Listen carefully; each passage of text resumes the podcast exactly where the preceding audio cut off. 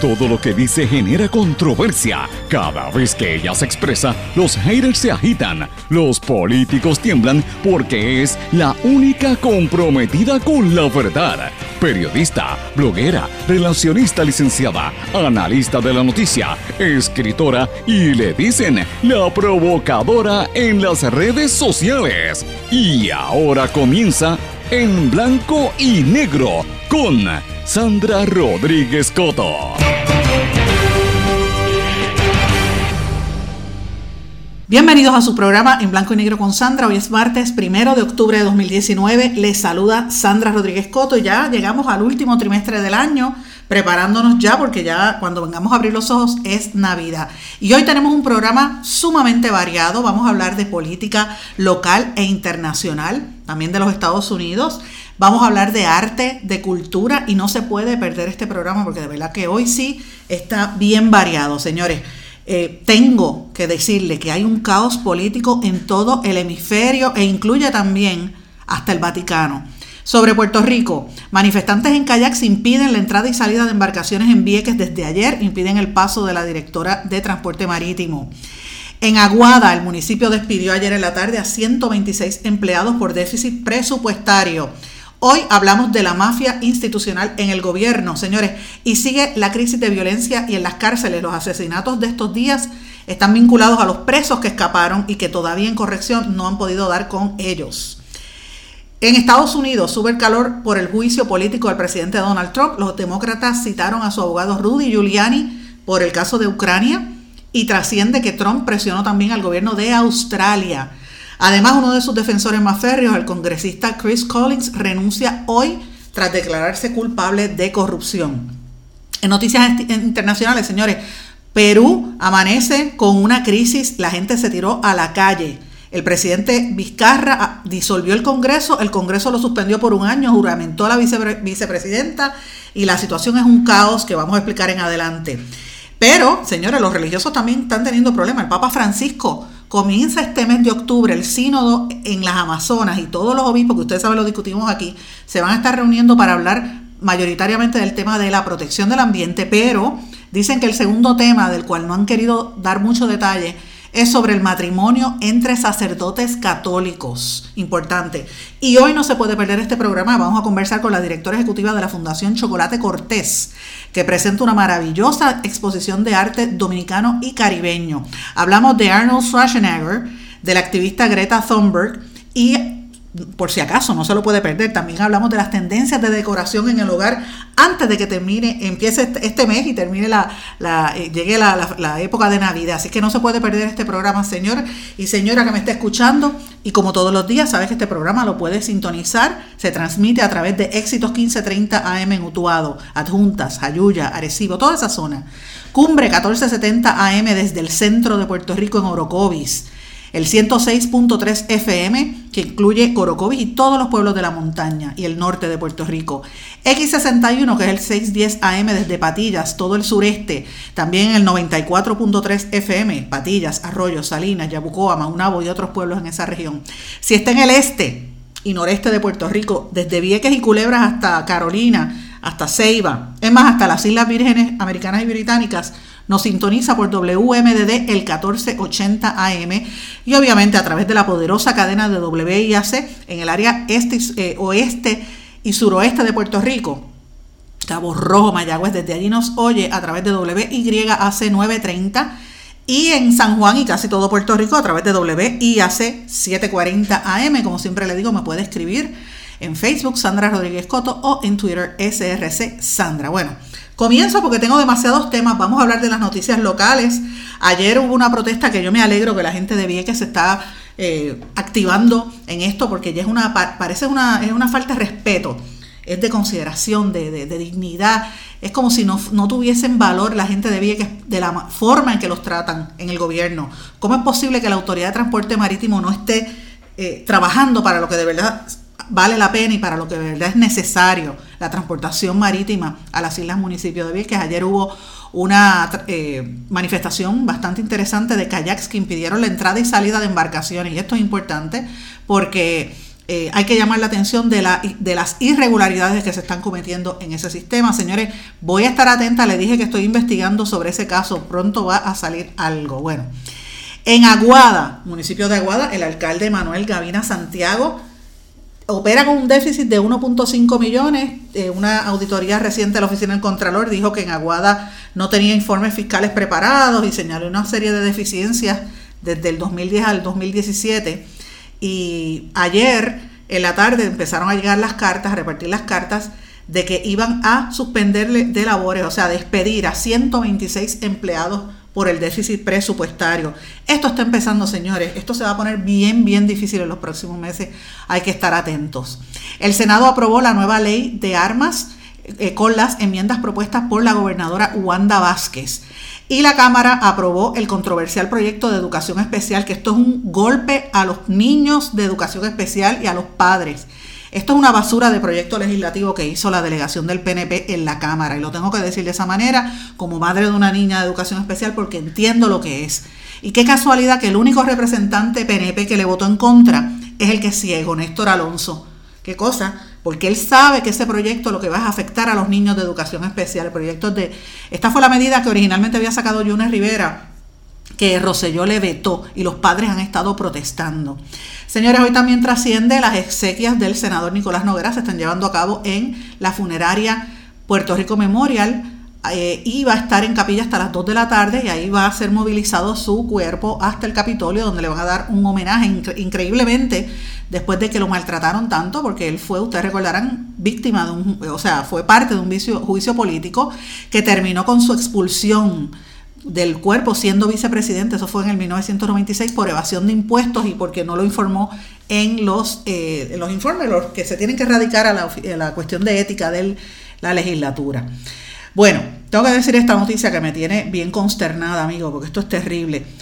Ayer murió una mujer en un tiroteo de carro a carro en plena avenida 177 de, en Guaynabo en dirección a Bayamón. Es lo que le llaman eh, erróneamente la carretera de los filtros. Pero es más amplia porque llega desde los filtros hasta Bayamón. Es, la 177. Señores, otra mujer fue herida con arma blanca en el residencial Pedro Descartes en, en Santa Isabel. O sea, el crimen está manga por hombro, los policías están totalmente desanimados, se siguen yendo policías de Puerto Rico y esas cifras no las han querido dar porque no les están pagando sus horas extra. Y eso es una, estamos libremente, prácticamente a, nuestra propia eh, seguridad, porque los policías escasean. Y oigan esto, ustedes saben que yo llevo con esta cantaleta desde el mes de agosto, cuando hicimos la serie de reportajes sobre los caos en las cárceles, hemos denunciado todas las muertes y lo que está ocurriendo allí. Eh, la semana pasada se evadieron dos jóvenes de unas instituciones de menores de Ponce. Ninguno había sido localizado por corrección ni, mucho menos por la policía. Pues miren, ayer uno, uno, de esos dos jóvenes fue asesinado en el barrio obrero en Santurce. Mira qué casualidad. Para eso es que salen o a matar o a que los maten. Y, la, la ciudadanía, bien gracias. Los familiares de ellos, bien gracias. Y el gobierno no dice nada. ¿Dónde está la gobernadora hablando de este tema? ¿O es que no puede hablar de este tema ella? O sea, estamos hablando de la seguridad del pueblo. Esto es una situación bien, bien seria que merece mayor atención por parte de la gobernadora. Esto parece mentira. Y es un, es un tema que de verdad me, lo tengo bien presente porque todos podemos ser víctimas del crimen y, hay que ver de qué forma, qué, está pasando con el jefe de la policía, el, del el, el, director este del negociado nuevo que le han puesto 20 nombres. ¿Qué está pasando, señores? Que el crimen está manga por hombro. Entonces nadie quiere hablar de este tema y es una realidad. Bueno amigos, tengo que también pasar a otros temas, hay muchas noticias en el día de hoy. Quiero brevemente hablar de lo, de lo que está pasando en los Estados Unidos. La cuestión del impeachment a Trump está cogiendo fuerza. Los demócratas ayer en la tarde, ayer en la Cámara de Representantes, citaron al abogado de, de, Trump, a Rudy Giuliani, para que entregue documentos relacionados a la investigación de los tratos que hizo Trump con Ucrania. Las comisiones fueron las de inteligencia, asuntos exteriores y la de la supervisión y reforma en la Cámara, en la cámara Baja, que como ustedes saben, eh, lo que están examinando es lo que hizo Trump para forzar a que los ucranianos empezaran a investigar a su rival político, que a todas luces podría ser el candidato del Partido Demócrata, Joe Biden, y a sus familiares. Y Giuliani colaboró en ese proceso. Así es que es una situación bien fuerte. Nancy Pelosi había anticipado la semana pasada que era, iban a iniciar este juicio y esto va bien rápido. ¿Por qué ahora sí, otras veces no? Porque ahora tiene los documentos y es interesante. Estamos cerca de las elecciones, vamos a ver qué va a pasar. Mientras tanto, Trump está diciendo que esto es una campaña que tienen en su contra. Eh, que él lo descarta, ¿verdad? Dice que no, no le está prestando atención. Sin embargo, el periódico El New York Times acaba de sacar que Trump presionó al primer ministro de Australia en otra cosa. En este caso fue para desacreditar la investigación que estaban llevando a cabo sobre la interferencia de los rusos en las elecciones pasadas ante Trump y, Hillary Clinton. Así que Trump está actuando eh, a todas luces como una persona que está traicionando los mejores intereses de los Estados Unidos.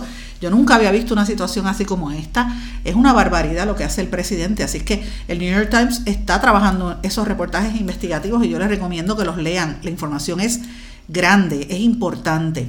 Y, de, hecho, ahora que estamos hablando de Nueva York, los invito a que miren en mis páginas sociales que he colgado, anoche lo colgué, en la última eh, versión del programa Puerto Rican Voices que prepara el Centro de Estudios Puertorriqueños de Hunter College en Nueva York, donde yo estuve la semana pasada, ustedes recordarán, pero ellos hacen un programa de televisión y está disponible en YouTube, donde hablan de lo que pasó aquí en el chat y, y qué representa eso para Puerto Rico y para la política puertorriqueña. Y tienen varios profesores de distintas universidades de los Estados Unidos conversando sobre esto. Participo en los vídeos.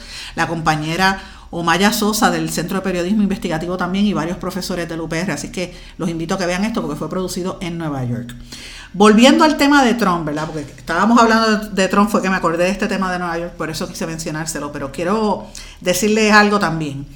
Eh, en, Trump tenía un, ayudante o un defensor, vamos a ponerlo de esta manera, de estos eh, legisladores que están detrás de él y lo apoyan, el republicano Chris Collins.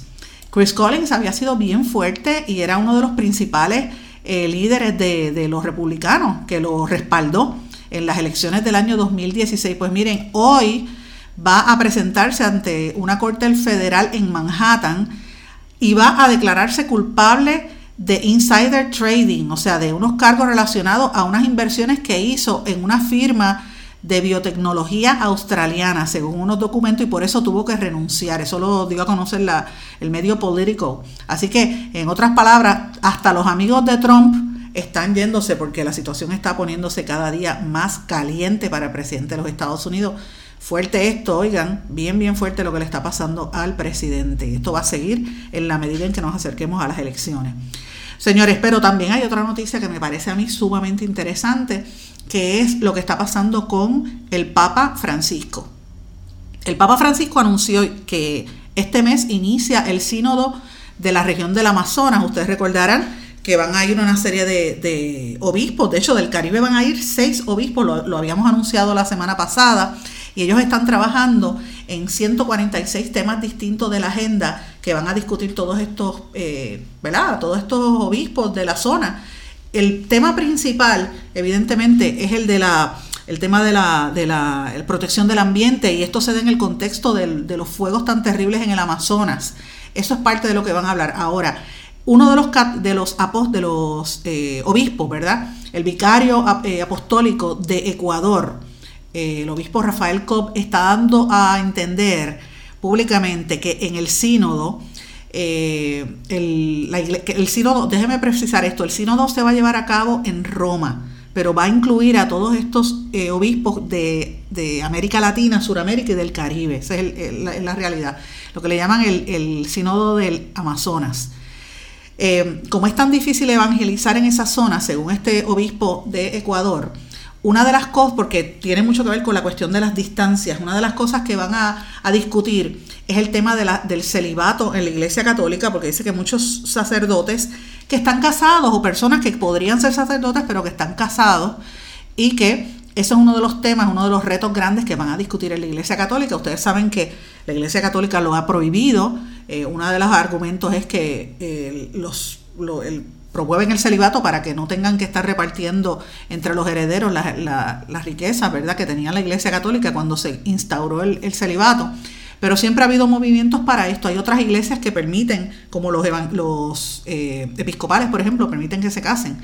Eh, pero los católicos pues no, no lo han hecho. Así que este es uno de los temas que se va a discutir en una agenda de 146 temas eh, y es para pues realmente para promover que se logren los sacramentos, la entrega de sacramentos como el bautismo, confesión, bodas y funerales, que es lo que se supone que hagan los sacerdotes. Así que van a, estar hablando de eso. Hay un cardenal de Alemania que está en contra del tema, lo va a, a rebatir, pero hay uno de varios clérigos de América del Norte que van a estar respaldando esa movida. Señores, pero el tema grande que está ocurriendo en este hemisferio ahora mismo es la crisis política que vive Perú.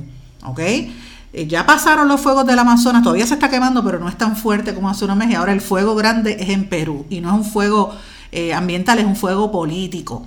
El presidente Martín Vizcarra disolvió el Congreso de la República considerando denegada la cuestión de confianza. Es un área que, según la Constitución de Ecuador, donde el, presidente puede exigir confianza de, de los congresistas.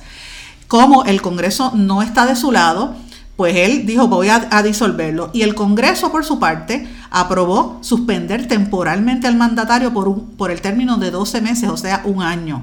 Y entonces escogía, y todo esto se basa porque el Congreso eligió a un nuevo miembro del Tribunal Constitucional sin debatir un recurso que había radicado el presidente Martín Vizcarra para que para frenar ese, esa delegación porque dice que esa persona no respondía a él.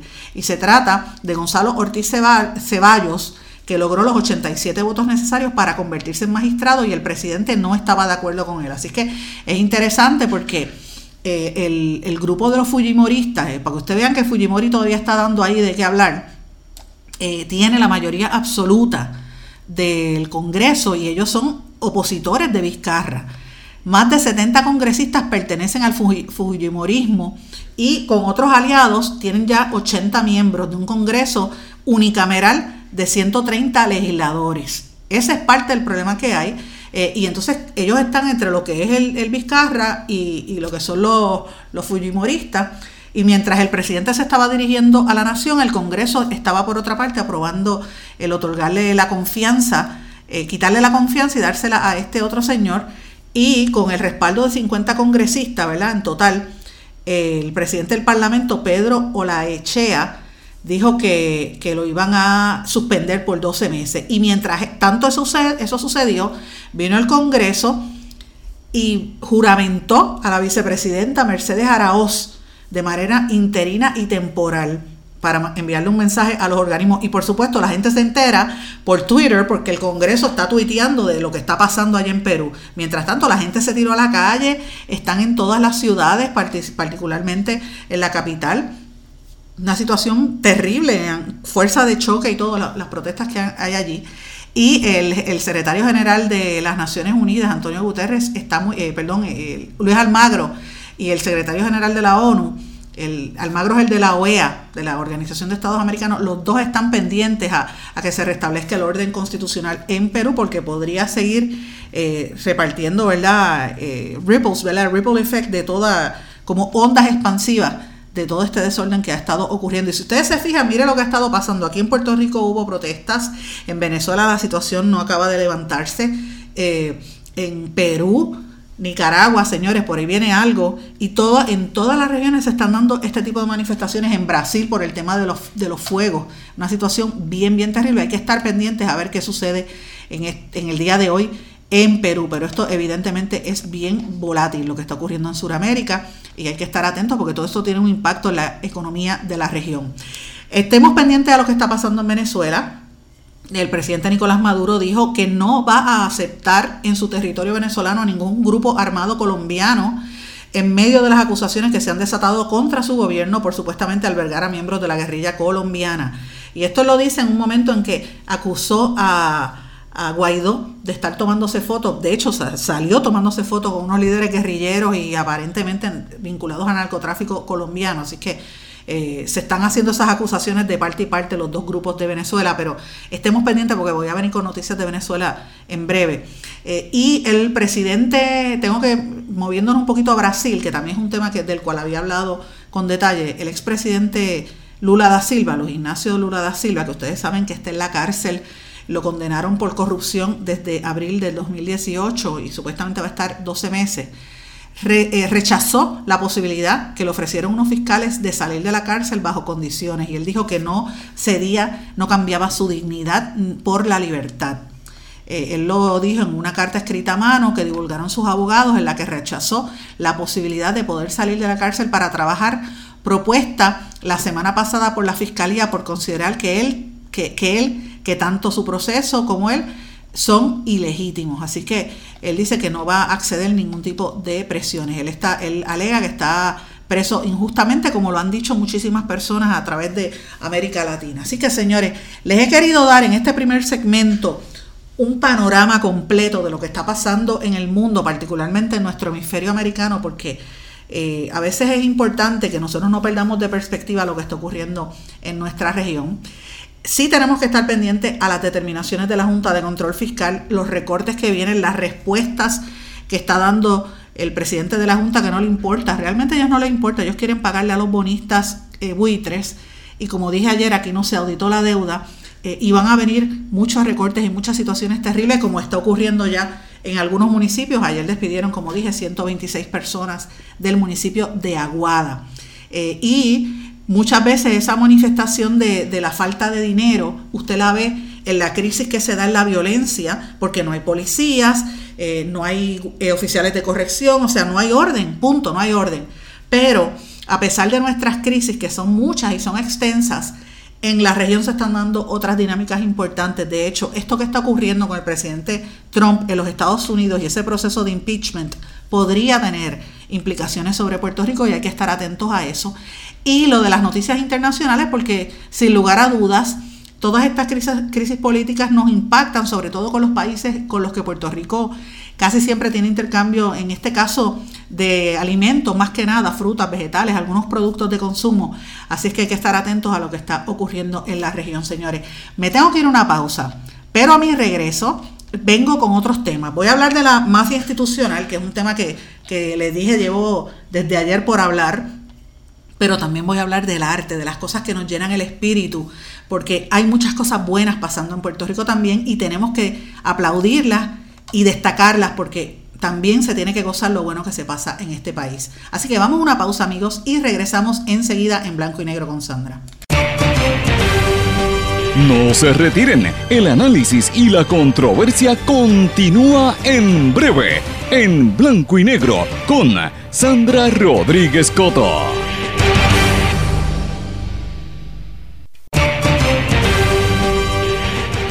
Ya regresamos con el programa de la verdad, en blanco y negro, con Sandra Rodríguez Coto. Amigos, regresamos en blanco y negro con Sandra y hoy quiero dedicarle unos minutos a hablar de la mafia institucional. Y usted dirá, ¿hay que recordar eso? Pues sí, señores, hay que recordar lo que es la mafia institucional en el gobierno porque eso lo había alertado hace unos meses el ex secretario de, la, de Hacienda y ex secretario de la Gobernación, Raúl Maldonado. Y ustedes recordarán que cuando él dijo que en Puerto Rico había una mafia institucional de empleados de Hacienda que borraban multas y que hacían chanchullos y traqueteos que llevaba años, que él estaba, que él había incluso cooperado con las autoridades federales, empezaron a extorsionarlo y tan pronto él lo dijo públicamente, ¿qué pasó? Roselló lo votó como bolsa. O sea, ¿cuál es el mensaje implícito en lo que ocurrió durante el mes de junio de este año? Porque eso fue en junio, que el que se atreva a abrir la boca lo callan. Y si no lo callan, entonces lo persiguen o lo sacan, como le pasó a Raúl Maldonado. Y yo quiero traer este tema, recordarlo, señores, porque, y de hecho los invito, eh, eh, porque este fin de semana yo publiqué una columna con ese mismo título, Mafia Institucional, que salió publicada en Noticel, la puede encontrar en noticel.com en la sección de opiniones, donde precisamente eso es lo que estoy comentando. El problema de Puerto Rico es que es como si, como si dijeran, compadece al, al, al chot, odia al chota y compadece al delincuente. O sea, aquí nosotros necesitamos confirmar lo que ya se sabe. Y si Maldonado habló que había una mafia institucional, por favor que empiece a salir. Pero entonces, la semana pasada, que ustedes saben que lo dijimos aquí, trascendió de un individuo, Wilfredo, Marrero Ortega, que entre el 2010 y el 2014 le borraba multas de vehículos de motor en la, eh, cuando trabajaba en la colecturía de Guainabo. Casi, ciento, casi 200 mil, 168 mil 414 le quitó en esas transacciones fraudulentas a Hacienda. Y uno dirá, bueno, pues mira, él realmente le robó, es fraude. Pero señores, e, él es, un, él es una chopita. ¿Dónde están los pejes gordos que nadie quiere tocar? Esos son los que hay que estar reflexionando y buscando porque este caso de la colecturía de Guainabo es minúsculo comparado a lo que hay en el gobierno. Y el problema principal en Puerto Rico es el problema económico, porque aquí si no traquetean como hicieron con la deuda del país, que por eso es que el país está endeudado, y si usted es empleado público que le van a recortar la pensión, sepa que esto todo se relaciona. Porque aquí el que se presta para la corrupción también es culpable. Ese señor en, en, en la colecturía de Guainabo robó, borró esas, esas transacciones, pero esa gente que se prestó para eso, lo, van a ir contra ellos. Y, y la pregunta más importante, las empresas grandes que les condonan deuda, que les dan eh, una serie de, exenciones, ¿contra ellos van también o se van a quedar callados? ¿Ah? Porque obviamente aquí sabemos de entidades que le han borrado unas deudas grandísimas de millones de dólares. Y he dado el ejemplo ya el de Triple S, hace unos años atrás, que era 200 millones de dólares y terminó pagando 73. ¿Usted cree que eso es justo? Cuando usted le, le, manda a pagar hasta el último centavo. Entonces, es frustrante porque uno no sabe cuáles son los políticos que tiene eh, para salirle, eh, defenderlo, ¿verdad? Como ciudadano. Ya, ya vimos lo que pasó con el grupo del, ex gobernador Ricardo Rosselló. Eh, entonces vienen, el resto son reciclados, porque Pedro Pierluisi es reciclado. Y usted sabe que él fue el inconstitucional y ya se sabe que posiblemente sea el candidato a la gobernación. Héctor Martínez, que mire, quiere volver al Senado, una persona que fue hallado culpable en dos ocasiones por dos paneles de ciudadanos comunes y corrientes. O sea, la esencia es que quiere volver al poder. Glorimari Jaime, que usted la recordará en Guayama por el tema de las tablets, quiere volver también a un puesto político. William Villafañe, que lo discutimos aquí, reapareció, hizo un video y, como, si como si la gente no se acordara de que él fue parte del primer escándalo de un chat que fue el de WhatsApp por el cual eh, perdió su trabajo él e Itza García y el único que está convicto cumpliendo fue el presidente de la Comisión Estatal de Elecciones, Rafael Sáenz, Ramos Sáenz. O sea, ¿de qué estamos hablando? Entonces, el Partido Popular callado, y, ese es el coraje que a mí me da. Yo digo, ¿dónde está la oposición en este país? El Partido Popular no saca ni, la, ni el agua de. No, saca ni la lengua, escondido. Con muy contadas excepciones, Tatito Hernández y el presidente que de vez en cuando sale. Y Jesús Manuel Ortiz, pare de contar. ¿Dónde están los demás diciendo esto? Se fueron de viaje durante el huracán María, se escondieron. En el, después de las protestas del verano. ¿Representa el Partido Popular a las necesidades de Puerto Rico? Yo esa pregunta se la quiero hacer a todos ustedes. ¿Es una oposición real el Partido Popular? Pues claro que no. Pero ¿qué me dice el PIB? Mire, yo planteé esto, yo sé que Eda López, la compañera y amiga Eda López del PIB, dijo que no estaba de acuerdo, pero mire, ¿quién habla en el PIB? Eda López, eh, eh, eh, Juan Dalmao, Denis Márquez y María de Lourdes de vez en cuando. Y a veces sale, reviven a Fernando Martín. Y pare de contar, no existe más nadie, es como si el PIB no tuviese a más nadie. ¿Dónde está la otra gente del PIB saliendo a hablar por, la, por el país, defendiendo, exigiendo preguntas? No están. Victoria Ciudadana, mire, hay un problema de, comunicación o de credibilidad. La gente no les está escuchando su mensaje. Así que estamos huérfanos, el pueblo está huérfano, no hay liderato político que, que busque y que exija que se empiece a limpiar esa mafia institucional que nos tiene hundido. La pregunta es, ¿son parte de la mafia institucional ellos? Pues mira, yo no sé. Esas son cosas que tenemos que plantearnos. Eh, y evidentemente, ese es el problema principal que tiene Puerto Rico, amigos. Así que lo quiero dejar como reflexión porque es un tema importante que nos toca a todos y la deuda que tiene Puerto Rico y los recortes que viene a hacer la Junta de Control Fiscal es precisamente por eso. Porque aquí es un chanchullo constante. Es como si se premiara la mediocridad y el robo. Y el que quiere ser decente se le hace difícil, no puede vivir en este país. No puede vivir. Y se lo digo, a mí me pasa. Yo digo la verdad, entonces me caen arriba, porque es la realidad. Pero señores, usted necesita saber la verdad. Y yo exijo que los políticos sean más transparentes. Pero bueno, quiero cambiar el tema. Vamos a hablar de cosas bonitas, de cosas que nos hacen elevar el alma, que nos hacen sentir feliz. Escuchemos la siguiente entrevista, amigos. Encuentro con Adelisa González de Casa Cortés viendo una exposición maravillosa de arte internacional, pero mayoritariamente dominicano. Tiempo, modo y lugar es el nombre de la exposición. Adelisa, quisiera que me hablaras un poquito. Primero, gracias por la invitación. Y segundo, quisiera que hablaras un poquito con los amigos Radio Escuchas en qué consiste la Casa Cortés de la Fundación Cortés y por qué hacen esta exposición de arte. Claro que sí. Saludos a todos los que nos están escuchando. Soy Adelisa González, directora ejecutiva y educadora principal de la Fundación Cortés.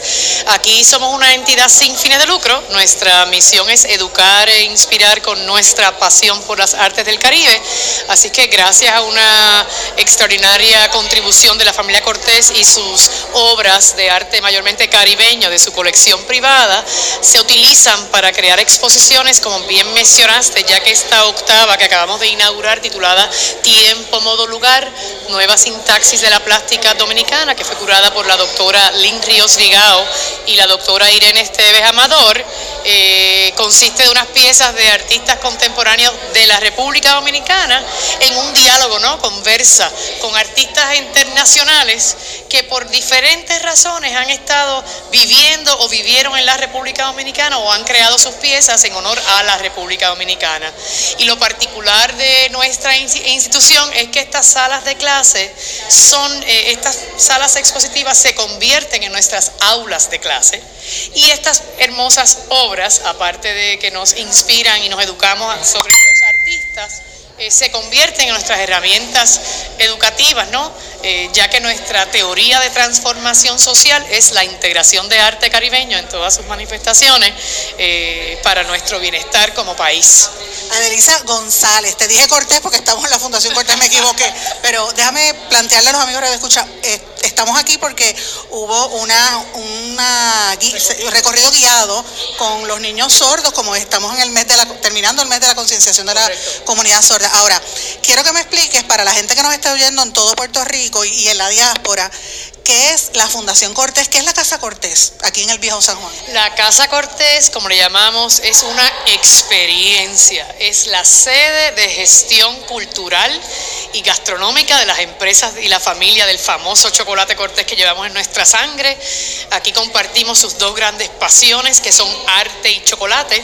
Así es que este edificio ubicado en la calle San Francisco 210 del Viejo San Juan, eh, de tres pisos, en el primer piso nos acompaña el Chocobar que es un restaurante que abre todos los días de 8 de la mañana a 8 de la noche. Y el ingrediente principal de ese menú sabroso es el chocolate cortejo en cualquiera de sus etapas o productos. Y arriba se entra por el chocobar para subir las escaleras a los pisos 2 y 3 donde estamos nosotros la Fundación Cortés como entidad entonces sin fines de lucro cuya misión es educar e inspirar con nuestra pasión por las artes del Caribe. Estamos en las redes sociales, Fundación Cortés, eh, el programa principal se llama Educa Cortés y persigue complementar estándares académicos, cualquier expectativa bajo cualquier materia, tanto como cualquier tema que sea el enfoque que nos solicitan los grupos, que sea cuando vienen a participar por ese fabuloso programa donde, vuelvo y repito, las obras son las herramientas educativas. Y aquí lo más que se promueve es diálogo y reflexión, está comprobado que realizar este tipo, científicamente quiero decir que realizar este tipo de actividad con, este, eh, con esta integración artística eh, aumenta significativamente el nivel de aprendizaje, se activan unas neuronas que no se te activan de otra manera, las cuales te permiten aumentar tu nivel de creatividad, te ayuda a calmarte, te ayuda a organizar tus pensamientos. Por lo tanto, este otro programa que tenemos, que es una vertiente del programa que se llama El arte del bienestar y la salud mental, es uno, por ejemplo, donde hay cinco valores que estamos promoviendo como prioridad para nuestro bienestar en Puerto Rico y ellos son identidad, justicia social, dignidad, autogestión y cultura. Y lo chévere es que esta octava ya exposición desde que abrimos hace siete años cumplimos, con ya más de 70 mil visitas registradas.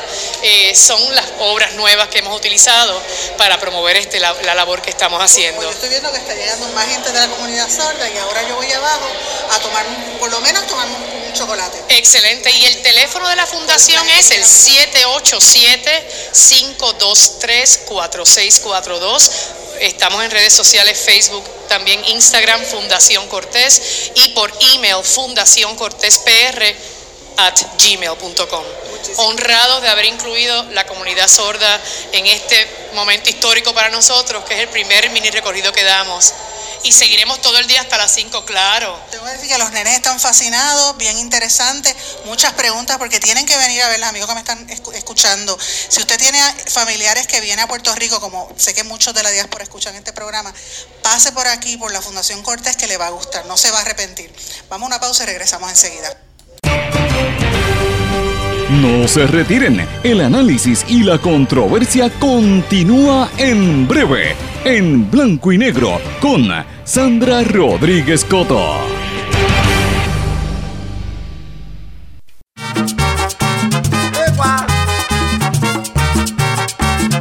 Si estás buscando un seguro que te responda, si estás buscando un seguro que te responda, yo quiero poingar un seguro obligatorio 18 centros de servicio en toda la isla. Disponible 24-7 por teléfono, aplicación móvil e internet. Por eso yo, Piru, lo digo. Yo quiero poner tu seguro obligatorio. ¿Sabemos cuántas personas murieron de verdad durante el huracán María? A usted lo escucharon en el momento de mayor desesperación. ¿Todavía siente aquellas noches a oscuras y de incertidumbre? ¿Qué pasó mientras los vientos azotaban y luego en aquellos días y semanas después cuando no había sistema de comunicaciones? Reviva cada minuto con una narrativa real sobre lo que pasó en la bitácora de una transmisión radial, catalogado como uno de los mejores libros del año 2018 por la crítica literaria. Es una lectura necesaria porque no podemos olvidar nuestra historia para que esta no se repita. Bitácora de una transmisión radial, disponible en las principales librerías a través de todo Puerto Rico y en la internet lo consigue en Amazon, en libros787.com y en travaliseditores.com, publicado por Travalis Editores. Quítese el dolor de cabeza con sus obligaciones de contabilidad con los servicios que presta Villalba y Villalba Company, directo, personal y con sensibilidad humana. Lo que se busca es un verdadero asesor de contabilidad para todo tipo de servicios de contabilidad, pago de IBU, pago de nómina, informes trimestrales y anuales y otros. Ofrecen servicio directo personalizado. Villalba y Villalba Company. Para orientaciones, su teléfono el 939-336-5774. 939-336-5774. El abandonar un animal es abuso y es ilegal. Si ya no puedes atender a tu perro, llévalo a un albergue o centro de control. Si lo abandonas en la calle, le estás garantizando una muerte dolorosa y segura. Evitemos tener animales sufriendo en nuestra isla. Reportar el abuso es tu responsabilidad. Así que si ves a alguien maltratando o abandonando un animal, llama inmediatamente a la policía al 787-343-2020. Comprométete. Tener una buena reputación toma esfuerzo, dedicación y tiempo. Si la reputación de su negocio, empresa o institución sin fines de lucro está siendo expuesta de forma negativa ante la opinión pública, tanto en los medios masivos como en las redes sociales, usted necesita un experto en manejo de crisis. Joy PR es una empresa especializada en este campo. Para mayor información, comuníquese con el 787-299-7303, 299-7303. Joy una empresa especializada en manejo de crisis. Aspira de Puerto Rico celebra 50 años educando y transformando a Puerto Rico. Lo ha logrado potenciando las circunstancias educativas y sociales que rodean a miles de jóvenes que viven en la pobreza, a veteranos y a poblaciones en alto riesgo. Para información sobre las actividades del 50 aniversario de Aspira de Puerto Rico y sus servicios, llame al 787-641-1985. También puede acceder a www.facebook.com diagonal Aspira de Puerto Puerto Rico. Y ya regresamos con el programa de la verdad, en blanco y negro, con Sandra Rodríguez Coto.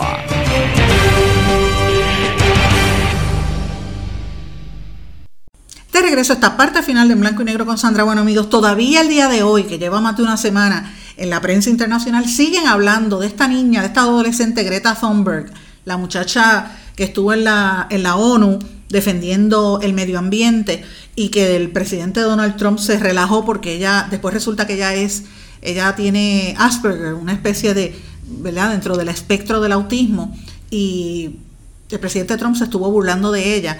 Ha, generado mucha polémica esta muchacha, es una nena jovencita, acaba de cumplir 16 años y ella, eh, hay algunos presidentes, de hecho, el hijo de, para que tengan una idea, el hijo de Bolsonaro, el presidente de Brasil, pues su hijo, puso una fotografía de esa, de nena, eh, una fotografía alterada donde aparecía ella comiendo en un, como en una cabina lujosa de un, de un tren y en la ventana un montón de nenes negritos de esos de que parecen niños de África pasando hambre, como quien dice, mira, ella mientras se ah, critica del medio ambiente, ella es una burguesa viviendo del dinero y la gente muriéndose de hambre. La foto fue manipulada, era una mentira y él la, la, defensa que tuvo el hijo de Bolsonaro es que esta muchacha sí es eh, financiada por George Soros, este multimillonario que lo que se dedica es a desestabilizar eh, partidos políticos y gobiernos y, y financia entidades que, cuyo objetivo realmente es un objetivo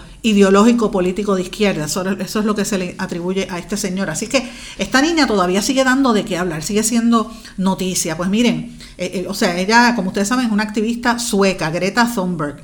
Pues ahora resulta que entre las muchas personas que habló de ella está Arnold Schwarzenegger. Arnold Schwarzenegger le propuso, para que usted tenga una idea, una de lo que ella dice, una de las ofertas más divertidas.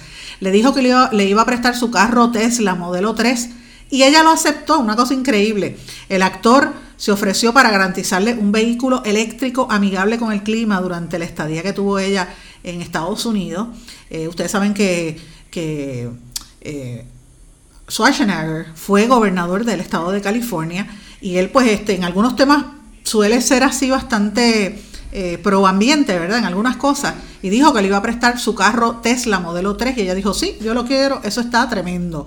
Así que me pareció de lo más divertido eh, traer esto a colación. Esto lo, reveló el sitio de noticias Yahoo. Eh, y ella obviamente se tomó fotos con, fotos con, con Schwarzenegger, que es todo un personaje. De hecho, se ve bastante mayor, ya el tiempo le, le está empezando a caer encima, pero bueno. Y hablando de esa niña, voy a pasar al tema de otra niña. Esto es una niña de 12 años en la India. Oigan esto, usted sabe que en la India la gente vive por castas y dependiendo de la casta que usted eh, pertenezca, pues ese es el nivel que usted tiene dentro de la sociedad. Y hay muchas, muchos prejuicios en diferentes zonas, ¿verdad? Y dependiendo de las creencias. Esta niña de 12 años le pidió perdón a su mamá porque fue a las autoridades y le contó que había sido violada en su casa por 30 hombres durante dos años. Este caso salió a la luz pública la semana pasada, luego de que la niña revelara los abusos ante un consejero de su escuela. Ella fue violada repetidamente por más de 30 hombres en el transcurso de dos años en el distrito de Malapuram, en el estado indio de Kerala.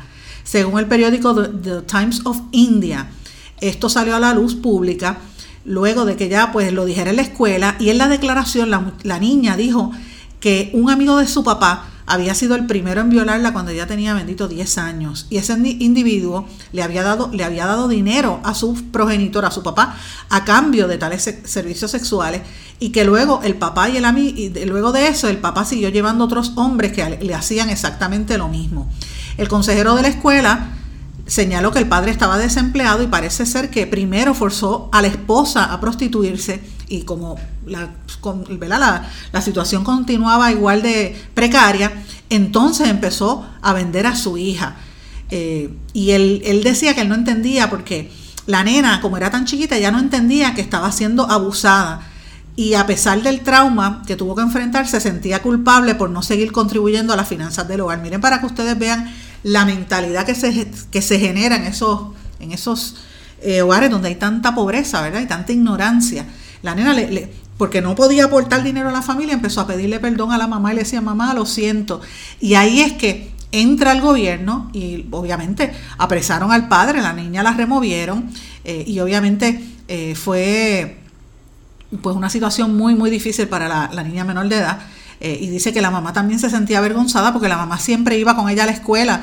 Así que la mamá negó esas acusaciones, pero ciertamente después terminaron arrestados tanto el padre como la madre. Una situación muy terrible, pero bueno.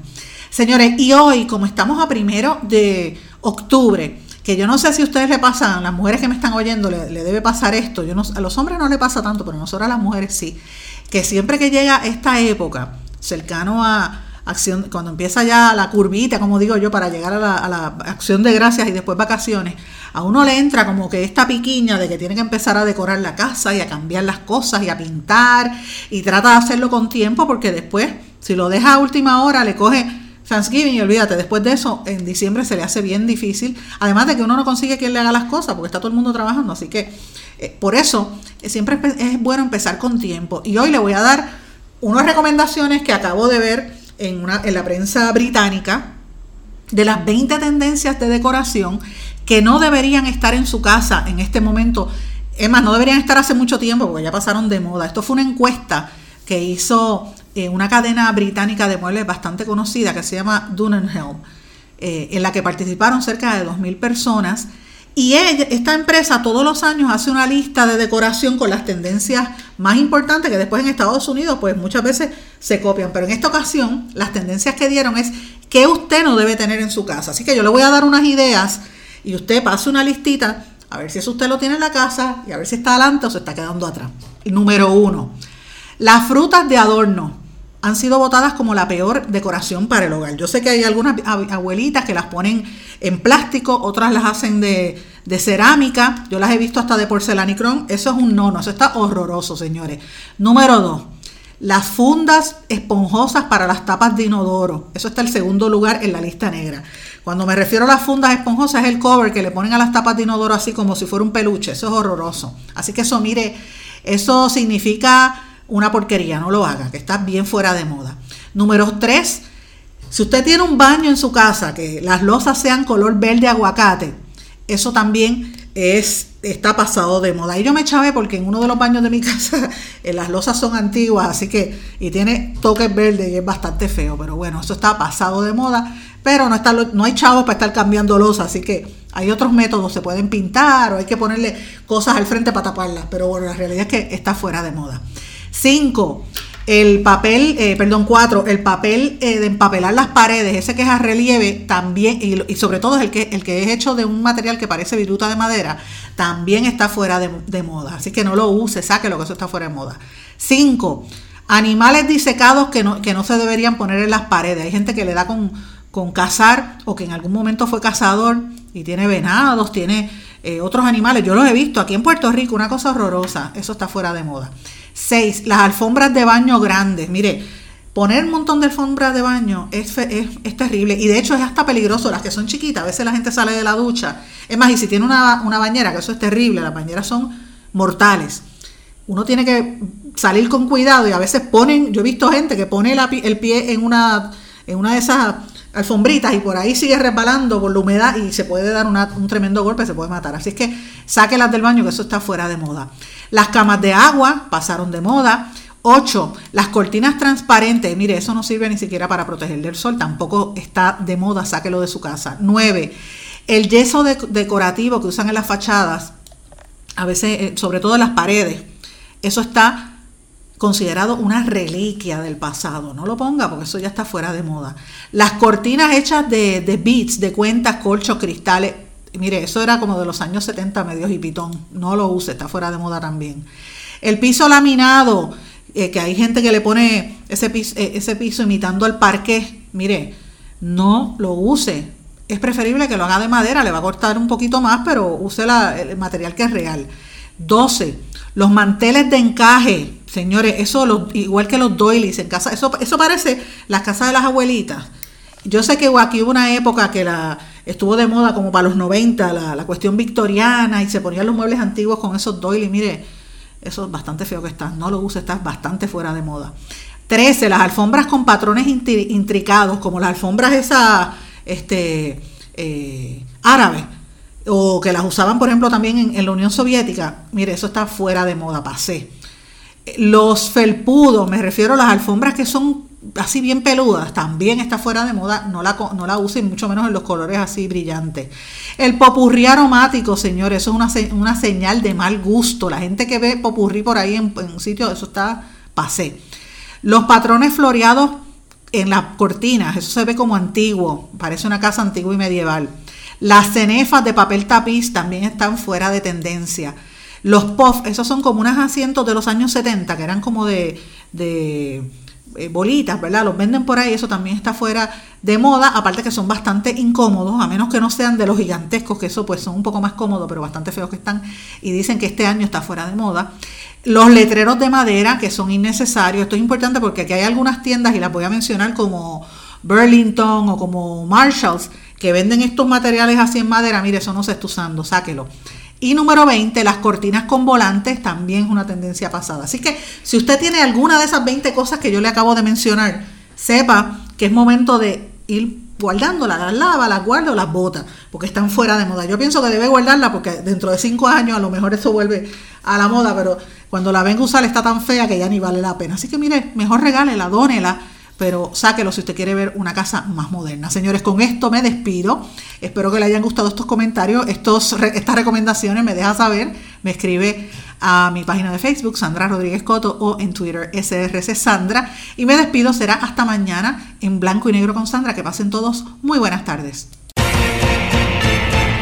¿Se quedó con ganas de más? Busque a Sandra Rodríguez Coto en las redes sociales o acceda a en blanco y